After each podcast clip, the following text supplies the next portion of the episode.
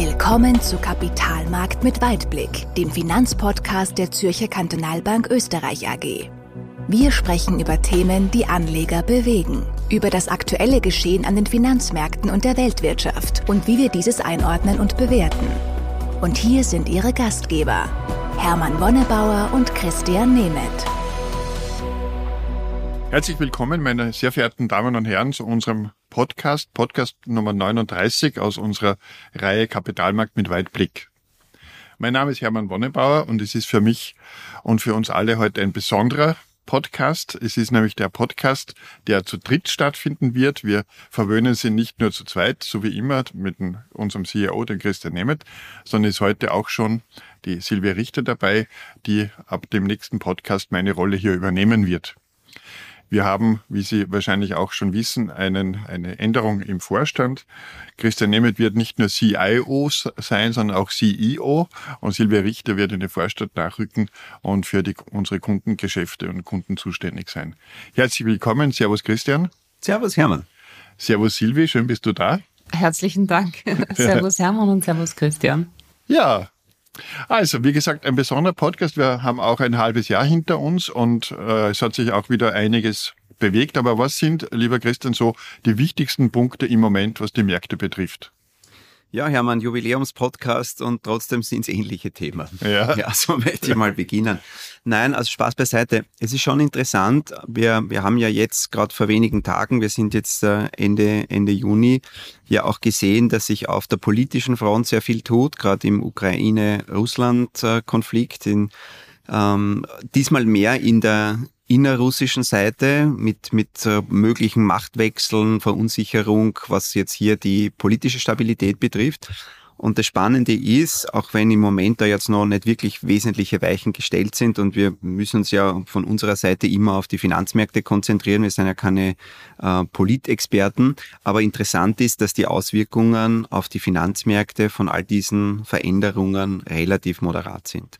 Und was man sagen kann, ist, genauso wie über weite Strecken im heurigen Jahr, dass die Geldpolitik, das Inflationsgeschehen und damit natürlich die Zusammenhänge in der Wirtschaft weiterhin im Fokus sind. Und da ist gerade auch im Juni sehr viel wieder passiert und da waren einige Notenbankentscheidungen und mit dem möchte ich auch beginnen, weil es schon auch ein bisschen wegweisend ist. Mhm. Wir haben auf der einen Seite gesehen, die amerikanische Notenbank hat zum ersten Mal jetzt eine Zinspause gemacht und sie haben sowohl in, in ihren Statements, Ausführungen und Kommentaren, aber ganz stark darauf hingewiesen, sie sehen nach wie vor Bedarf, weiter restriktiver vorzugehen. Also es ist wirklich eine Pause und wahrscheinlich nur nicht ganz der, der Gipfel im Leitzinszyklus, ähm, aber wir stehen relativ knapp davor. Und wenn man sich das anschaut, seit März 2022 hat die amerikanische Notenbank jetzt um 500 Basispunkte, das sind 5 Prozent, mhm. die Leitzinsen angehoben, anfangs mit diesen ganz starken Jumbo-Schritten um 0,75 Prozent, dann haben sie das Tempo auf 0,5 reduziert, jetzt sind wir bei 0,25 äh, gewesen, jetzt erstmals eine Zinspause. Mhm. Und wenn man sich auch anschaut, äh, gibt ja im, im Umfeld ja dann auch immer relativ viel Berichterstattung, wird auch prognostiziert, wo, wo stehen die einzelnen Vertreter der Notenbank. Und von den 18 Mitgliedern gehen 16 davon aus, aktuell Stand heute, dass die Zinsen noch ein Stück nach oben müssen. Mhm. Die meisten gehen eher davon aus, noch zweimal. Es gibt auch ein paar Vertreter, die sagen, dass ein Schritt genügt. Und nur zwei sagen, naja, das wird es gewesen sein. Und es korreliert auch sehr stark mit den, mit den Prognosen, die Sie auch jetzt angepasst haben. Sie haben die Wachstumsprognose für das heurige Jahr von 0,4 auf 1 Prozent angehoben. Sie haben die Arbeitslosenquote leicht reduziert von 4,5 auf 4,1. Also das zeigt, dass es von der mhm. wirtschaftlichen Seite nicht ganz so schlecht ausschaut. Ähm, was gut ist auf der einen Seite, aber natürlich den Inflationsdruck eben weiter oben hält. Und das ist eben dann das andere Thema. Die Kerninflationsprognose ist auch von 3,6 Prozent auf 3,9 Prozent angehoben worden. Mhm. Und deswegen ist der ganze Zinszyklus zwar schon sehr, sehr weit fortgeschritten, aber unsere Erwartung ist, dass im September nochmal ein Zinsschritt von 0,25 kommt. Und das ist dann schon ein bisschen eine Signalwirkung, wenn das wirklich so sein sollte, mit dem Zinsgipfel, ähm, der schon wegweisend auch für die Märkte dann im zweiten Halbjahr und dann auch schon die, die Richtung vorgibt, auch für das nächste Jahr. Also die Börse mhm. schaut ja doch weit voraus. Und in diesem ganzen Notenbankkonzert spielt ja die, die FED nicht alleine. Die EZB hat auch geliefert, erwartungsgemäß einen Zinsschritt gesetzt. Also mhm. die sind von der Pause noch relativ weit weg.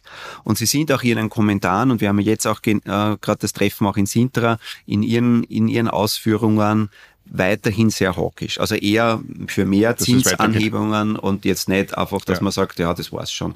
Und ähm, die haben jetzt in den, ähm, in den letzten zwölf Monaten um 400 Basispunkte angehoben. Also wir haben am Anfang ein bisschen weniger Tempo gehabt, aber jetzt legen sie zu. Wir sind aktuell bei vier Prozent. Und auch hier, wenn man sich die Prognosen anschaut, was die Wirtschaft betrifft, schaut es nicht ganz so rosig aus. Also man sieht es auch im Moment an den Einkaufsmanager-Indizes. Also diese Zinsanhebungen haben Wirkung.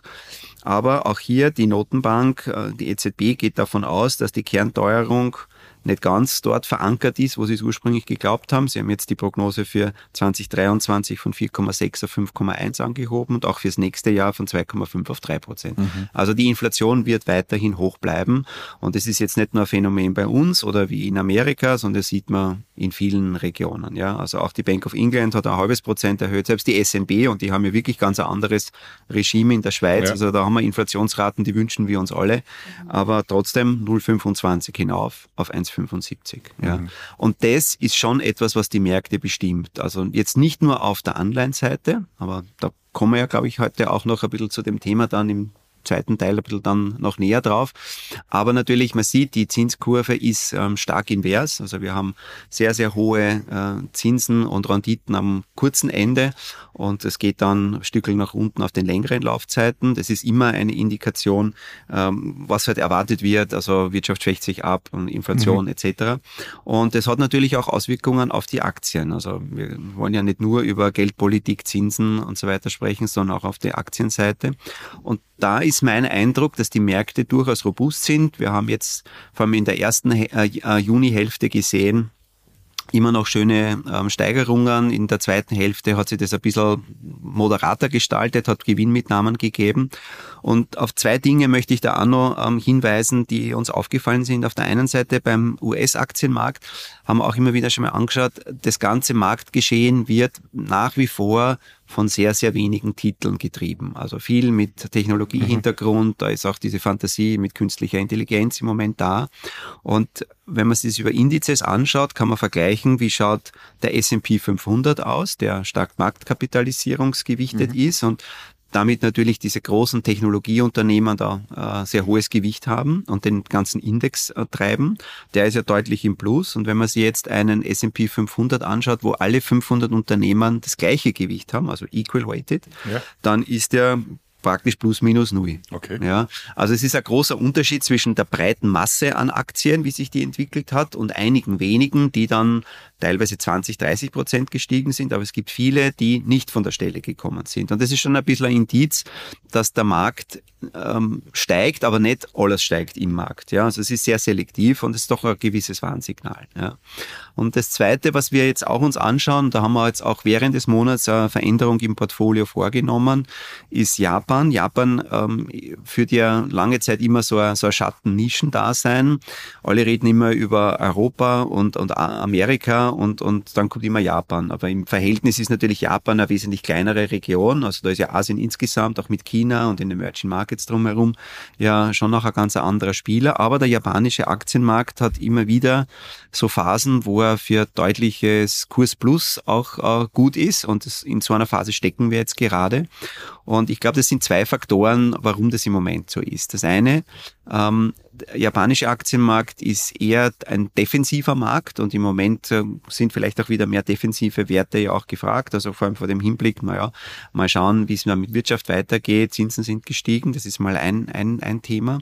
Und das zweite ist, dass es auch Bestrebungen gibt von der Tokioter Börse, hier die äh, Vorschriften auch für die Unternehmen, was die Corporate Governance betrifft, also hier Publizitätsvorschriften, für die, was die Unternehmenspolitik betrifft, hier an den internationalen Standard heranzuführen. Da war das Niveau in, in Japan bei den Unternehmen traditionell niedriger. Mhm. Und es hat auch dazu geführt, dass die Eigenkapitalrentabilität niedriger war und deswegen auch die Bewertung deutlich mit einem Abschlag ähm, notiert hat. Ja. Und wenn man sich so anschaut, Amerika, ähm, sehr hohe ähm, Eigenkapitalrentabilität und damit auch gemessen zum Beispiel am Kurs-Buchwert-Verhältnis sehr teuer bewertet und Japan ist genau das Gegenteil. Mhm. Ja. Günstig bewertet, aber niedrige Rentabilität. Und wenn sich hier diese Vorschriften, da gibt es auch ein genaues Datum, also man möchte das bis ähm, Ende Februar im nächsten Jahr. Da gibt's also hier ein, ein Ultimatum auch von der, von der Tokioter Börse, dass man sagt, man muss hier gewisse Verbesserungen vornehmen, sonst droht sogar ein Delisting. Okay. Und das ist schon etwas, wo man jetzt sehen, da kommt was in Bewegung und zusammen mit einer niedrigen Bewertung, wo man entsprechend Potenzial sieht, ist es etwas, was in einem kleineren Markt dann schnell für Schub sorgt. Mhm. Ja, und das ist das, was im Moment passiert. Und wir haben uns auch entschlossen, unsere Gewichtung in Japan auch ähm, etwas anzuheben. Okay, und ähm, wir haben jetzt zwar schon mal die ersten Inputs Inputs auch aus der Schweiz, wie die sich positionieren. Die sind ein bisschen defensiver. Wir werden das in den nächsten ein, zwei Tagen auch intern besprechen. Aber ich glaube, da äh, nehme ich nicht viel vorweg. Also wir werden an unserer Positionierung jetzt auch nicht massiv was drehen. Also wir waren immer ein bisschen mehr in Aktien investiert als die Kollegen in der Schweiz, was im heurigen Jahr, glaube ich, ganz gut funktioniert hat. Aber ähm, dieses ein bisschen defensiver sein, weil es ist der Markt schon ganz gut gelaufen. Die Zinsen sind noch nicht ganz am Ende das ist etwas, was mitspielt, ja. Und, und in diesem, in diesem Dreiecksverhältnis bewegen wir uns und so fühlen wir uns auch ganz gut und dass wir auf Diversifikation setzen, ist auch nichts Neues. Also da, da bleiben wir unseren Prinzipien treu. Also so, so blicken wir dann auch in das zweite Halbjahr. Es wird spannend bleiben, aber es gibt auch Chancen, aber man sollte jetzt nicht ungestüm sein. Das ist so mein Resümee. Mhm. Gut, danke. Christian, vielleicht darf ich dir mal eine Frage jetzt einfach auch mal mit der Kundenbrille stellen. Also gerne die Frage, äh, die auch in derzeit in sehr vielen Gesprächen mit Kunden beziehungsweise mit Interessenten an uns gestellt wird. Es wird sehr, sehr häufig hinterfragt, warum man bei der aktuellen, ich sage mal doch sehr attraktiven Zinslandschaft überhaupt in eine Veranlagungsform wie Aktien beziehungsweise Anleihen investieren sollte. Beziehungsweise die Frage kennen wir ja sehr gut, ist denn das auch der richtige Zeitpunkt. Wie schätzt du das und das Asset Management Team bei uns ein? Ja, das sind, das ist, das ist wie das Überraschungsei, oder? Das sind drei Fragen gleichzeitig verpackt, genau. ja. Also wir haben hohe Zinsen, soll ich jetzt, also Timing, ja, und ja. Was, was, was bedeutet das für Aktien und Anleihen, ja. Ähm, ich möchte beginnen mal mit dem Timing, da haben wir immer eine klare Regelung, den hundertprozentigen Zeitpunkt für einen Einstieg wird man nie, nie treffen. Ja, ähm, auf der Aktienseite nicht, auf der Anleihenseite nicht. Was man aber sagen kann, ist, wir haben uns das auch angeschaut und ein bisschen ist ja immer die Geschichte, die Historie schon eine, eine Guideline, ja. Und wenn man sich anschaut, wie hatten, haben sich die Anleihen entwickelt in den letzten zwei Zinsanhebungszyklen, also immer dann, wenn die amerikanische Notenbank am Gipfel war. Und dann kann man sagen, das war sowohl 2000 als auch 2006 so, dass dann im Nachgang in den nächsten sechs Monaten die Anleihen sehr, sehr gut performt haben. Ja, also in beiden Perioden. Mhm. Ja, und, und das waren durchaus satte äh, auch Kursgewinne, die da drinnen waren. Und das ist jetzt nicht nur, weil die amerikanische Notenbank am Zinsgipfel ist, dann in US Treasuries, sondern man kann das äh, genauso dann auch äh, beobachten in der Eurozone, man kann das in Japan sehen, man kann das bei den britischen Gilts sehen. Also es ist wirklich ein globales Phänomen, weil auch die amerikanische Notenbank natürlich auch international das Gewicht hat und stark ausstrahlt. Ja. Also vom Timing her, wenn man so will, aber wenn ich kein Freund vom Timing bin, ist aber schon, wenn man sagt, man hat den Zinskipfel vor Augen, dann sollte man sich überlegen, auch dieses höhere äh, Zinsniveau auch einzulocken. Und mhm. ich vergleiche das ein bisschen ähm, auch, auch von der Kreditseite. Also diejenigen, die einen Kredit haben und die in der Niedrig- und Negativzinsphase sich den eingeloggt haben, ja, die profitieren jetzt davon. Ja, das hat zwar vielleicht dann ähm, während der der Phase, wenn ich da variabel unterwegs bin, äh, vielleicht noch einen minimalen Vorteil, aber immer dann, wenn eine Trendwende kommt, dann bin ich geschützt. Ja, und bei den, bei den Renditen und, und, Zinsen bei der Veranlagungsseite ist es natürlich genau umgekehrt. Ich muss versuchen, die hohen Renditen und Zinsen einzulocken. Und im Moment, ich habe es vorhin gesagt, haben wir natürlich eine, eine inverse Zinskurve. Deswegen sind natürlich jetzt gerade kurzfristige Veranlagungen attraktiv. Aber die werden dort nicht immer oben bleiben. Ja? Und ich kann zwar jetzt vielleicht die nächsten Monate, sechs Monate, vielleicht ein bisschen mehr noch davon profitieren, aber über kurz oder lang, wenn ich immer variabel bleibe und das am Cashkonto oder äh, vielleicht in einem kurzfristigen Cashfonds oder am Festgeld ähm, lasse, dann wäre ich bei der Refinanzierung irgendwann einmal nicht mehr mitkommen. Ja? Und das kann sehr, sehr schnell gehen. Ja? Und ich glaube, das dann genau auf den Monat oder den Tag zu erwischen, ist unmöglich. Aber wenn man sich anschaut, ähm, ich muss ja auch, wenn ich, wenn ich jetzt sage, ich gehe in die Anleihenseite, ich muss ja jetzt nicht unbedingt gleich in den zehnjährigen Bereich gehen. Ne? Also äh, wir haben zuerst über die Leitzinsen gesprochen und schauen wir sie an, wo sind jetzt die langlaufenden Renditen. Die zehnjährigen US Treasury sind bei 3,75 und zehnjährige deutsche Bunde sind aktuell bei 2,35. Ja?